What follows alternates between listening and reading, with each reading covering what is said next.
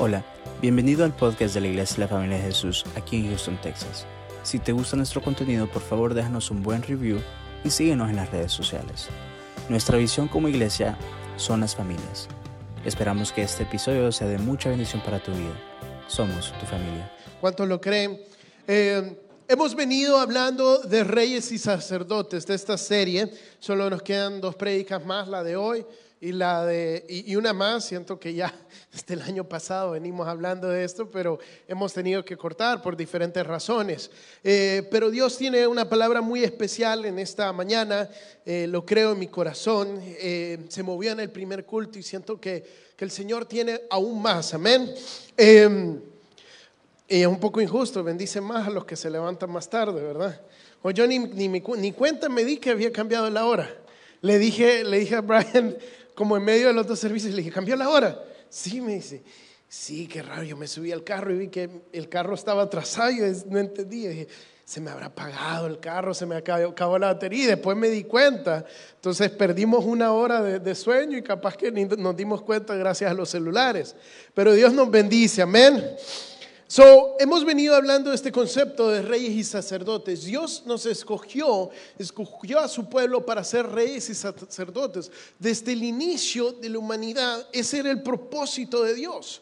Eh, él cuando crea a Adán y a Eva, los hace reyes y sacerdotes, le da dominio sobre todo lo creado para subyugar y gobernar la tierra. ¿Sí? Y también los hace a su imagen y semejanza, que eso es lo que significa ser sacerdote, ser la imagen de Dios aquí en la tierra, representar a Dios, ser el vicario de Dios. Entonces, eh, la serpiente, el enemigo, engaña a Eva para robarle esa autoridad, para robarle ese poder que Dios le había dado y para eh, corromper la imagen de Dios, para meter el pecado. Y des- desde ese momento en adelante es el Espíritu Santo, es eh, Dios a través del Espíritu Santo obrando para levantar un pueblo de reyes y sacerdotes, un pueblo que gobernara sobre el poder de Cristo, sobre la palabra de Dios y un pueblo que representara a Dios a todas las naciones para que las naciones tuvieran salvación a medio, por medio de su pueblo. Y es, es así que nosotros empezamos a ver la vida de Abraham, donde Dios escoge a este linaje, a este pueblo, y, Dios levanta a Abraham, le da autoridad, le dice, te voy a dar esta tierra, tú vas a poseer esa tierra, ese símbolo de autoridad, y, lo levanta, y, y lo primero, una de las primeras cosas que hace Abraham es darle eh, sacrificios, darle diezmo al primer rey y sacerdote que nosotros encontramos nominado, o sea, nombrado en la Biblia, que es Melquisedec. Abraham sube al monte de, de, de- de Obré, sube a esta región a darle eh, los, los diezmos y, y al a sacerdote al monte Sinaí, que después, mucho más tarde, el mismo Abraham, después de haber tomado, tener posesión de la tierra, da sacrificios, el cual fue su hijo, donde Dios provee salvación y da un chivo expi- expiatorio para, que, para salvar la vida de Isaac en este mismo monte. Y después, muchos años más tarde, también vimos la vida de Moisés, que también era un rey sacerdote, donde Dios le dio autoridad para hablarle a estos reyes terrenales que dejaran salir a su pueblo. Y el llamado de Moisés fue en la misma región donde Moisés dio los diezmos al Melquisedec y donde Moisés sacrificó o, o tuvo este llamado de sacrificar a Isaac. Y muchos años más tarde, en el mismo monte, Dios le da la ley a Moisés. ¿sí? Y hemos venido viendo cómo este monte representa la presencia de Dios, representa el Edén, donde Dios habitaba aquí en la tierra y donde Dios le ha dado autoridad una y otra vez a los hombres. Hoy nos toca ver uno de mis personajes más favoritos en la Biblia, que es David. Yo creo que en el Antiguo Testamento es mi personaje favorito y en toda la Biblia sería mi segundo personaje favorito, solo porque Cristo no es mencionado por nombre en, en el Antiguo Testamento, aunque está en todo el Antiguo Testamento. Pero lo que me encanta de David es que es, es un humano como nosotros, Pero de todos los ejemplos que la Biblia pone de Cristo, de todos los simbolismos que la Biblia ocupa de Cristo, es el que más se asimila a Cristo, pero es uno de los más humanos. David es un humano que, que, llega tal vez no a la imagen y semejanza de Cristo, pero llega al corazón de Cristo. Dice la palabra que David era un hombre conforme al corazón de Jehová. Era un hombre que amaba a Dios y que Dios lo amaba, que Dios se agradaba de él. Yo me encanta tanto David que intento a propósito, cuando me siento a preparar prédicas, de no pensar en David. Porque si me dieran de predicar solo de David, pudiera hacer miles y un prédicas de David.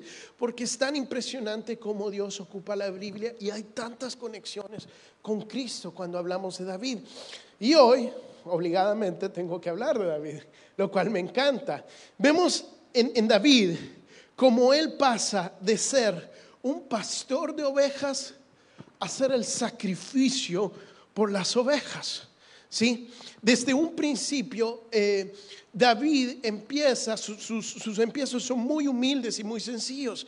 Dice la palabra que el profeta Samuel, el, varón de Dios, había llamado, lo había llamado Dios y le dice, vas a escoger a un rey. So, David es el segundo rey de Israel y, de Judá, o el reino consolidado, Reino Unido, eh, y es el mejor rey de todo el Reino Unido y también de Judá e Israel cuando ya después se dividen. Pero no hubo rey como David antes y después. Marca un antes y después. Todos los reyes después de David, incluyendo a Salomón, a Josafat, a, Ezequías, son medidos al nivel y estatura de David. Siempre que, que cualquier escritor de la Biblia habla de los reyes, los compara la calidad del rey es comparada a David. Y dice, este rey siguió los pasos de David. Este rey hizo como su padre David. Este rey se apartó de los pasos de David y, adoró a los dioses, adoró a ídolos. ¿Por qué? Porque David vino a ser el estándar en el cual era medido, como, como seguían estos reyes a Dios, a Jehová.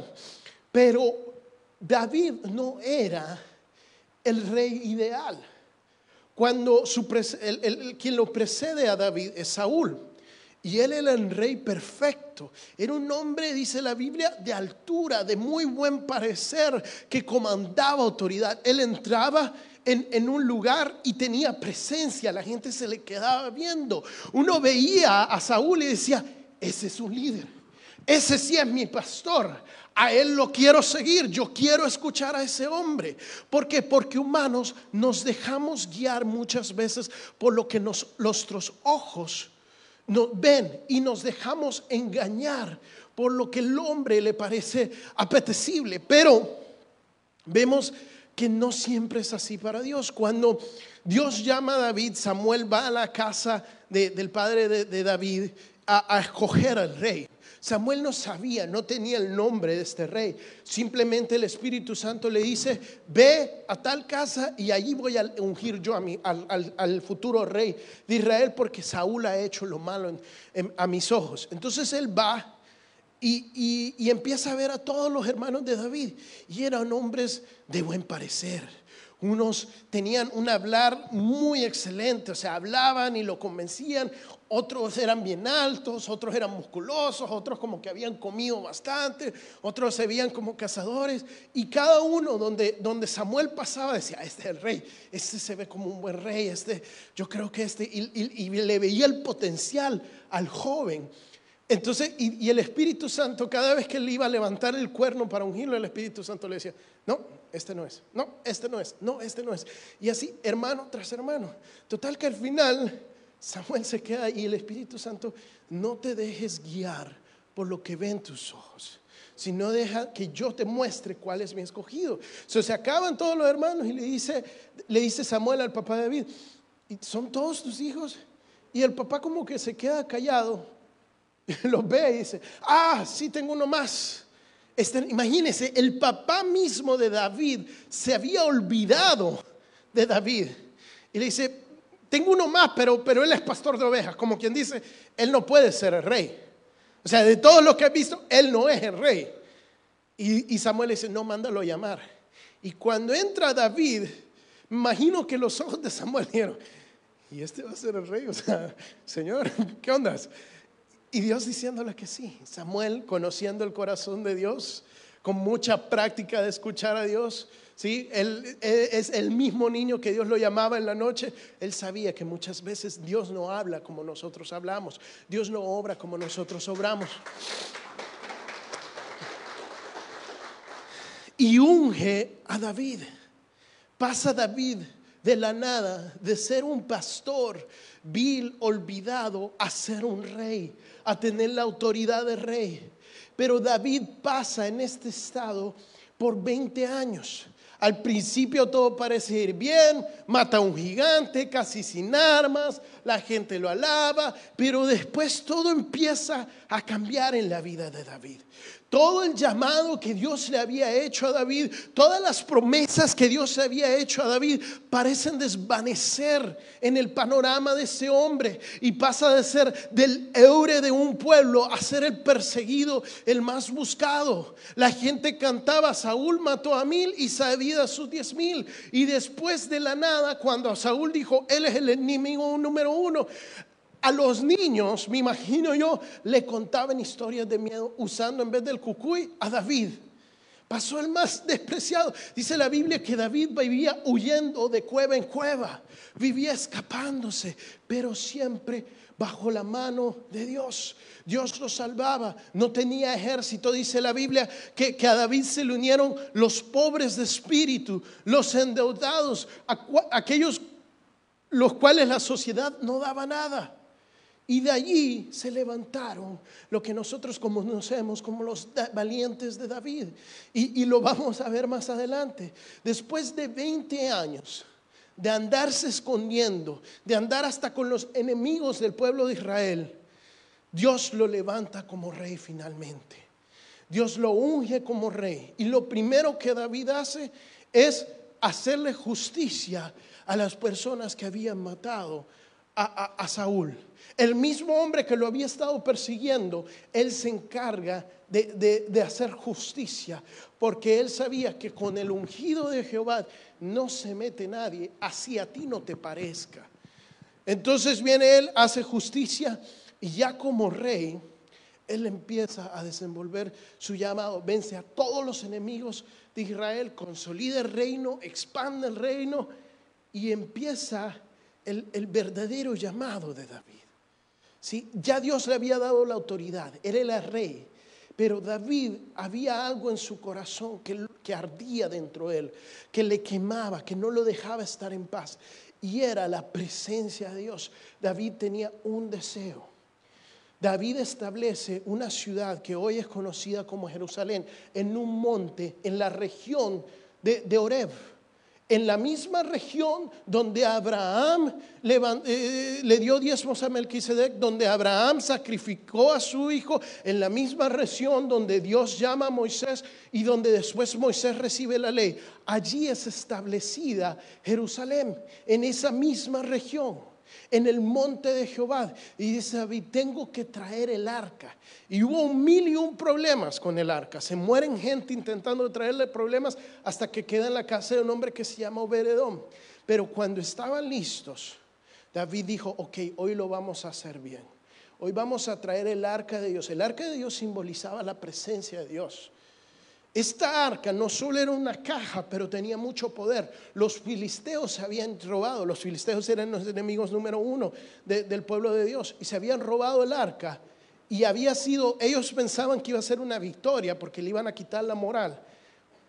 Cayeron enfermos y se murieron miles de filisteos cuando entraban al arca. Es más, el dios Dagón cayó enfrente del arca. Era tanto el pavor que le tenían al arca que la enviaron de regreso. Le dijeron, no, queremos saber nada con esto, porque este es un poder que nosotros desconocemos. Entonces David trae el arca y le dice, lo vamos a hacer bien, porque la primera vez lo hicimos mal. No consultamos a Dios, no los trajeron los levitas, lo traían los ancianos y lo traíamos sobre carros nuevos. Cuando Dios había dicho, Cada vez que tú vas a mover el arca, tienes que consultarme a mí, tienen que moverlo los levitas y tiene que ir sobre los hombros. Porque cada vez que nos movemos, tiene que ser con la presencia de Dios, bajo la voz de Dios. Tiene que ser consagrados a Dios, no de cualquier manera. Y tiene que ser sobre los hombros. La presencia de Dios pesa, hermanos.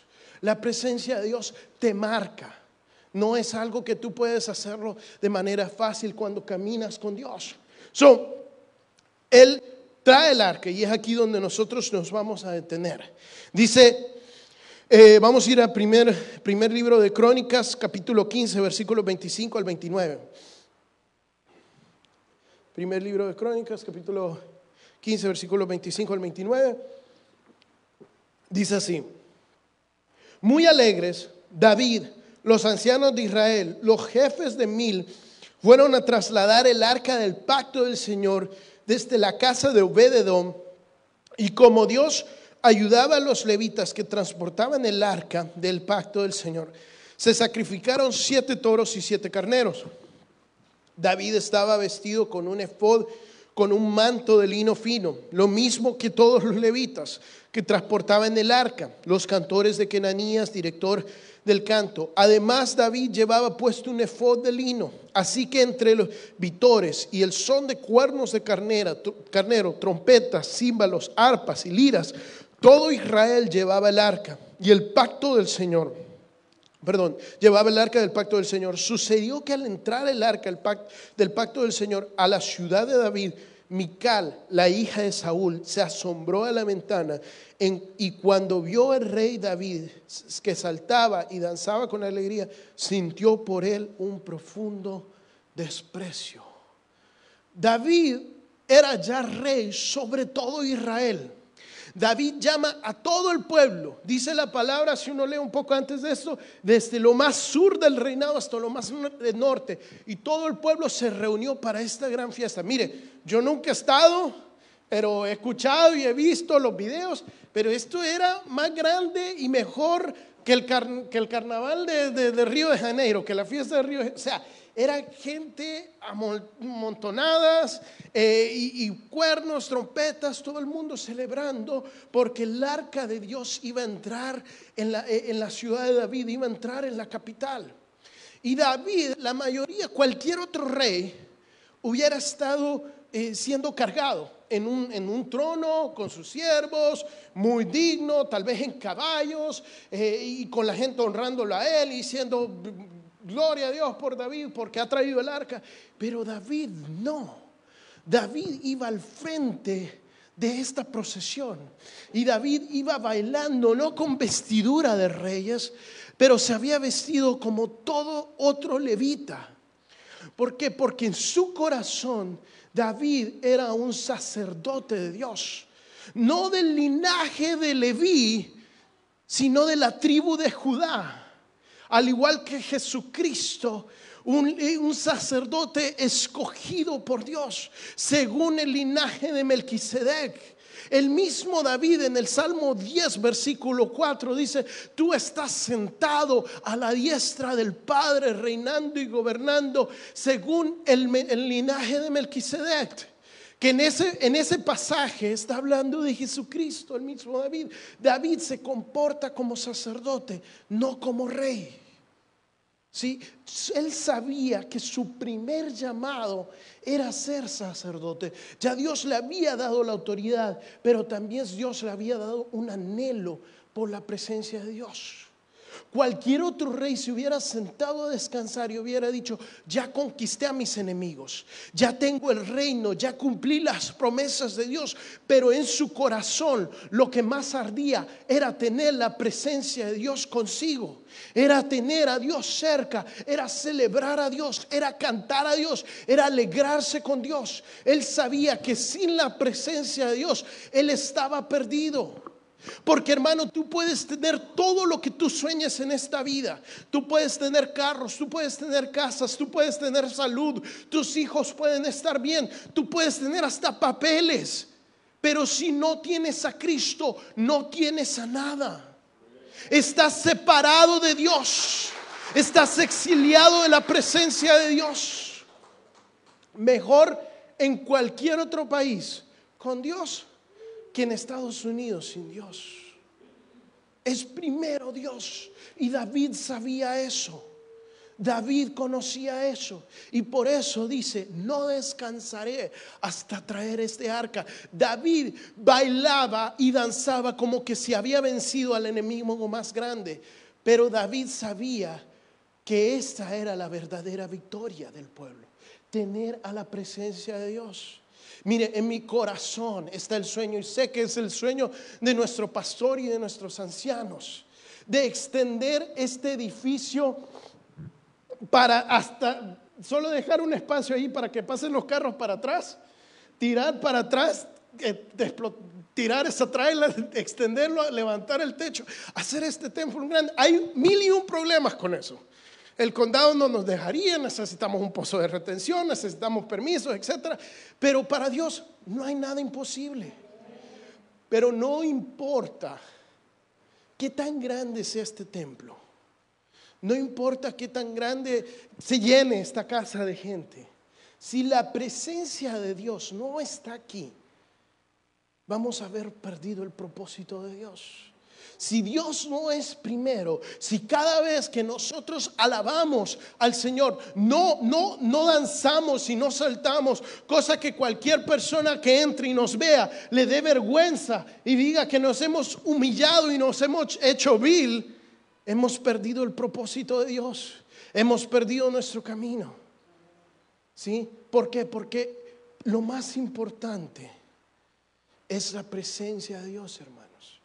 No importa que tú seas un rey, no importa que tengas todo el dominio y toda la autoridad, si no tienes el sacerdocio, la imagen de Dios en tu vida, la presencia de Dios, estás perdido.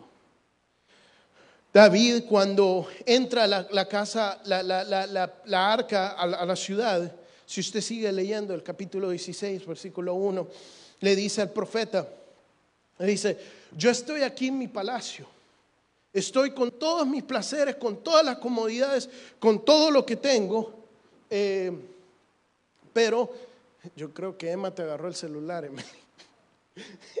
Me estaba hablando Emma. que es con todas las comodidades. Y la, arca del pacto está en una tienda, allá la par mía, pero en una tienda. Yo le quiero construir una casa. Y el profeta le dice, no, tú no le vas a construir una casa. Tu hijo le va a construir una casa. ¿Por qué? Porque le estaba, el profeta le estaba diciendo, no importa las cuatro paredes. Lo que importa es que la presencia de Dios esté. Y porque la presencia de Dios va a estar en tu casa, yo voy a establecer el trono de tu hijo y de tu linaje por siempre.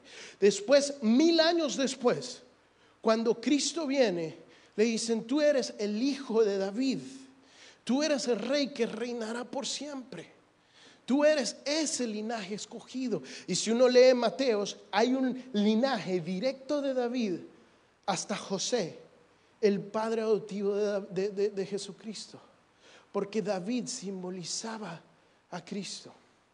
Pero así como todos nosotros, David, aunque buscaba la presencia de Dios, era un hombre común y corriente. Al final del día, era un hombre imperfecto. Era un hombre que, que temía, que le daba miedo. Y David se llenó de miedo. Eh, se olvidó de las victorias que había tenido, se olvidó que una vez se enfrentó a un gigante de 10 pies con una piedra y con una onda y que Dios le dio la victoria. Se olvidó que Dios lo guardó por 20 años de todo un ejército buscándolo hasta en las tierras de sus enemigos. Y más adelante vemos uno de los pecados más graves de David. Vamos allí mismo en Primera de Crónicas, vamos a ir al capítulo 21 acompáñame conmigo a ver. Primer libro de Crónicas, capítulo 21.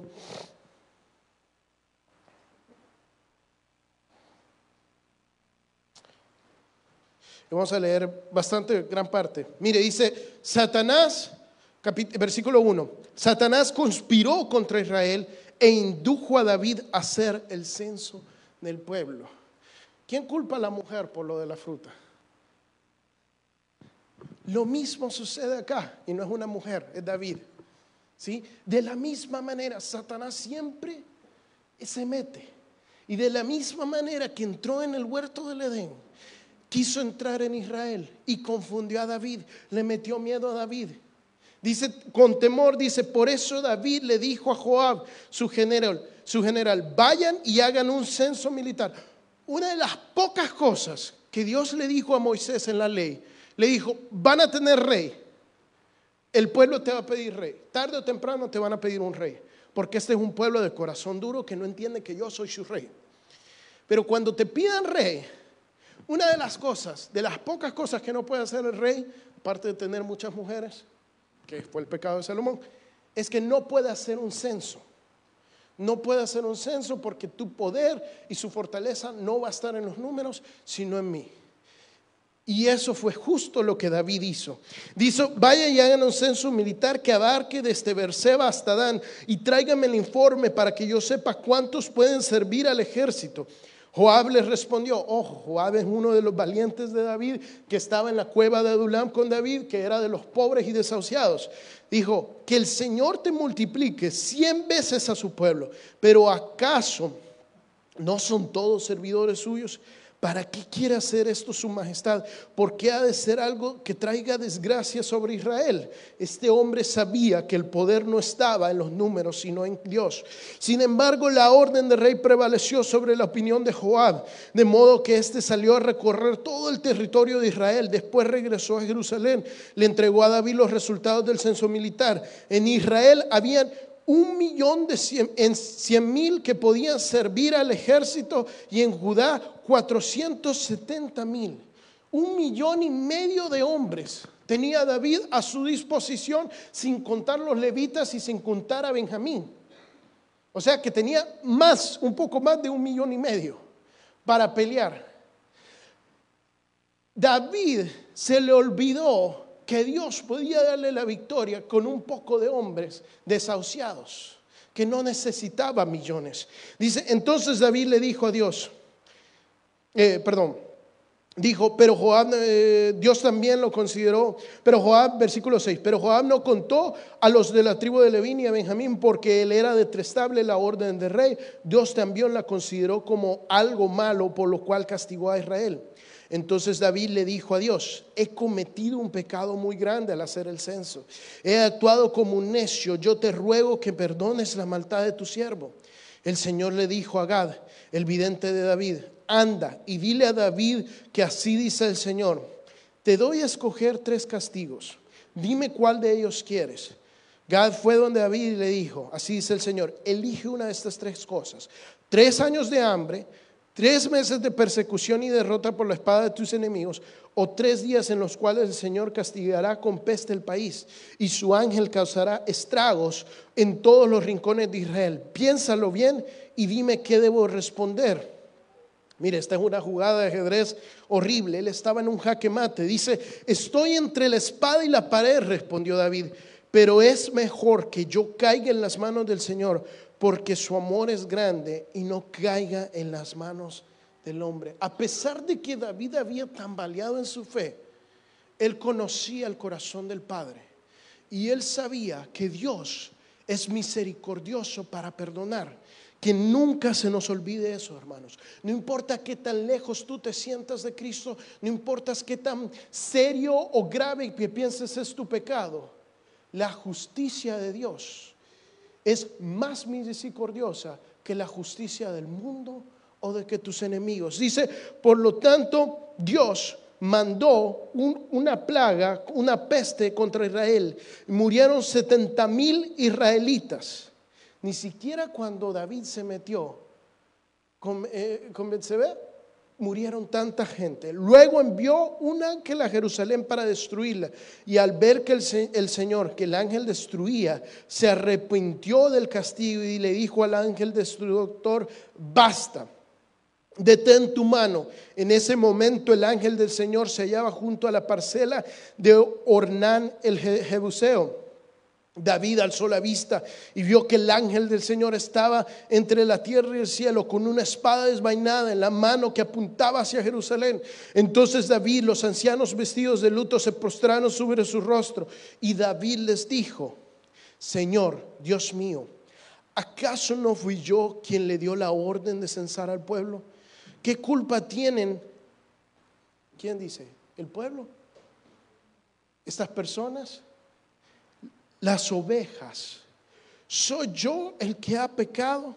He actuado muy mal. Descarga tu mano sobre mí, sobre mi familia, pero no sigas hiriendo al pueblo. David, a pesar que había dejado de ser pastor de ovejas, su corazón nunca cambió, ni por el poder, ni, por todo lo que Dios le había dado y prometido. Él seguía siendo un pastor en su corazón. Y pasa de ser el, el pastor, el rey, a sacerdote, a él mismo ser el sacrificio por, por el pueblo pasa él de ofrecer su vida, así como Abraham ofreció a Isaac en ese monte, a decirle a Dios, Señor, salva a tu pueblo y tómame a mí. El mismo simbolismo que Cristo le dijo, Señor, perdónalos porque no saben lo que hacen. Solo que Cristo era el Cordero perfecto Cristo era el Cordero perfecto. Mire, el Espíritu, el ángel de Jehová se detuvo justo en una parcela muy significativa. Dios le dice, ok, vas a construir un altar. Y David sale a esta parcela y le dice a este hombre, el dueño de la parcela, te voy a comprar esta tierra. Y el hombre le dice, no, no, no, mi señora, mi rey, se la regalo. Y dice, no, ¿cómo le voy a levantar un altar a Dios? en algo gratis. Déjame, te lo compro. Y se lo compró y levantó un altar. Y el Espíritu de Jehová, la muerte, se detuvo y, paró la destrucción. En el siguiente capítulo, capítulo 22, David empieza a hacer todos los preparativos para el templo de Jehová. Construido en la misma región de Oreb, en el mismo monte de Jehová. No, no se lo voy a repetir porque lo vengo repitiendo. Es el mismo lugar, hermanos. Es allí donde se, se, levanta el templo de David y es allí donde mil años después, en esa misma parcela, Cristo dio su vida por nosotros. Es allí donde el ángel de Jehová se detuvo y detuvo a la muerte, porque Él se sacrificó Él se sacrificó por ti y por mí. David cometió el pecado que muchas veces cometemos nosotros. Se le olvidó que Dios tiene el poder para salvarnos. Dejó, se dejó llevar por el miedo. Mire, justamente que estamos, marzo 12, marzo 13, dos años atrás, se cerró todo el país, se cerró todo el mundo. Y era un pánico, no sabía. Una persona comió un murciélago, ¿qué está pasando? O sea, ¿qué, ¿qué, vamos a hacer? Y yo sé que han sido dos años difíciles porque no solo ha sido encierro, sino que ha sido una cosa tras otra cosa a nivel personal, a nivel mundial. Hoy estamos que la gasolina, que la inflación. Mi esposa el otro día me decía, mira, hay que guardar los carros porque dicen que te van a venir a romper el tanque de gas y te van a robar el gas. Porque, y, en nuestra ansiedad se nos olvida que si guardamos el carro en el garaje, igual te van a abrir el garaje. El garaje. Cuando, cuando lo van a robar, lo van a robar. Pero confiamos en Dios, que Él cuida de nosotros, no solo de tus pertenencias, pero de, de tu vida. Mire, gracias a Dios, gloria a Dios como testimonio. Les cuento, compramos una casa con mi esposa, nos ha costado comprar la casa porque llevamos años con ese sueño y no hemos podido por X, por Y razón, y gracias a Dios Dios nos dio, nos proveyó lo suficiente para, para hacernos de nuestra casita. Y justo esta semana yo iba a, un compromiso con un cliente, eh, teníamos una cita con inmigración y ya iba tarde. Entonces Em, yo iba corriendo, Emily ya había salido, llevaba a la bebé a hacer su chequeo. Em, entonces, la casa nueva, eh, hemos puesto sistema de seguridad, no, no pagué nada, todo, Ya ves que aquí dan promoción por todo, entonces era todo un sistema nuevo. Entonces yo pongo la alarma, todo. Creo que era una de las primeras veces que nos vamos y que ponemos la alarma. No había ni salido ni cinco minutos y, y me cae una notificación en el teléfono que se había, que, que se había disparado un sensor en la casa y yo, ay, dije, ¿qué voy a hacer? Dije, ¿me regreso? ¿No me regreso? Y justo me, me, me habla, me habla la, la, compañía de seguridad y me dice, está sonando la alarma. Entonces dije, mire, déjeme revisar. Y reviso la cámara y la cámara desconectada. Y yo, ay, los ladrones cortaron las cámaras, dije yo. Y yo me quedo pensando, pues, pero lo más chistoso es que no tenemos nada. O sea, hemos vivido toda la vida en el apartamento chiquito, la casa que estábamos rentando antes era súper, súper chiquita. Y yo dije, bueno, que se roben la cuna, dije yo, ¿qué más, qué más se van a robar? Entonces le digo a la señora, mire, no, no, porque iban a mandar a la policía, no, no, es falsa alarma. Le digo, bueno, ya fue. Y, y, y, después me puse a pensar, o sea, si Dios me dio esa casa, Él la va, él la va a guardar. No, no podemos confiar en el sistema de seguridad. El pastor decía, primer culto sacaba la mascarilla y decía, es opcional, el segundo también. Obviamente, la mascarilla nos da un nivel de protección, así como nos ponemos el cinturón de seguridad. Pero al final del día, la mascarilla, el cinturón de seguridad, cámaras, todo nos va a dar hasta cierta seguridad. El único que tiene la protección y el control de tu vida es Cristo. Y si se nos olvida eso, hermanos, perdemos nuestro camino. Es el único que te puede salvar de la muerte. Es el único que puede detener cualquier destrucción en contra de tu vida. Y tenemos que primero, sobre todas las cosas materiales, buscar la presencia de Dios que nunca se nos olvida, porque el momento que se nos olvida que lo más importante es la presencia de Dios, empezamos a contar lo que tenemos y empezamos a intentar de protegerlo y a guardarlo y a ponernos en ansiedad y que si pierdo mi trabajo y que si me roban la gasolina y que si me quitan esto y si, y, y si me cae una enfermedad y esto, no hermanos. Tienes, tienes que cuidarte, tienes que ser prudente, pero tienes que confiar en Dios. Tienes que buscar su presencia, sobre todo en la tierra. Tienes que buscar su presencia. Tienes que hacer todo lo posible. Mira, tenemos, tenemos un trabajo 24 horas al día. Bueno, no. Pero trabajamos bastante, ¿verdad? No 24 horas, tenemos que dormir. Y ese tal vez es tu llamado, esa es la manera que tú vives, que tú haces tu dinero. Al igual que David. Él era rey, esa era su profesión. Él tenía que gobernar. Pero Dios también te ha llamado a ser sacerdote. ¿Qué significa eso? A buscar la presencia de Dios. A buscar ser la imagen de Dios. A buscarlo a Él.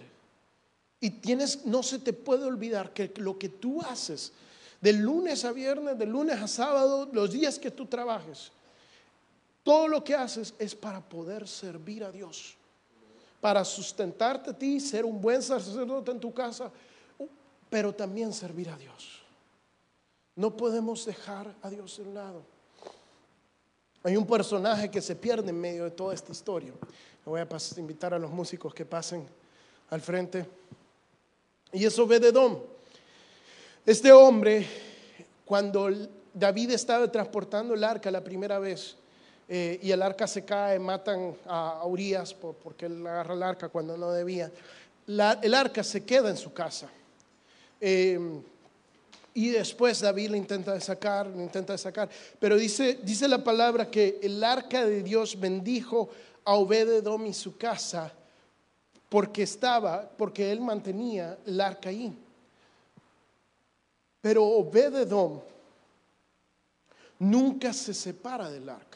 Si usted lee Crónicas 15, usted se va a dar cuenta de que cuando David hace toda esta celebración y saca el arca de Dios de la casa de Obededom, uno de los levitas cargando esa arca era Obededom. Obededom fue donde el arca iba. Obededom siguió la presencia de Dios. Y después, no como casualidad, estoy 100% seguro, Obededom es nombrado portero del tabernáculo de David. Obededom guardaba el arca de Dios aún fuera de su casa. Obededom nunca se separó de la presencia de Dios, porque él había visto el poder de esa arca.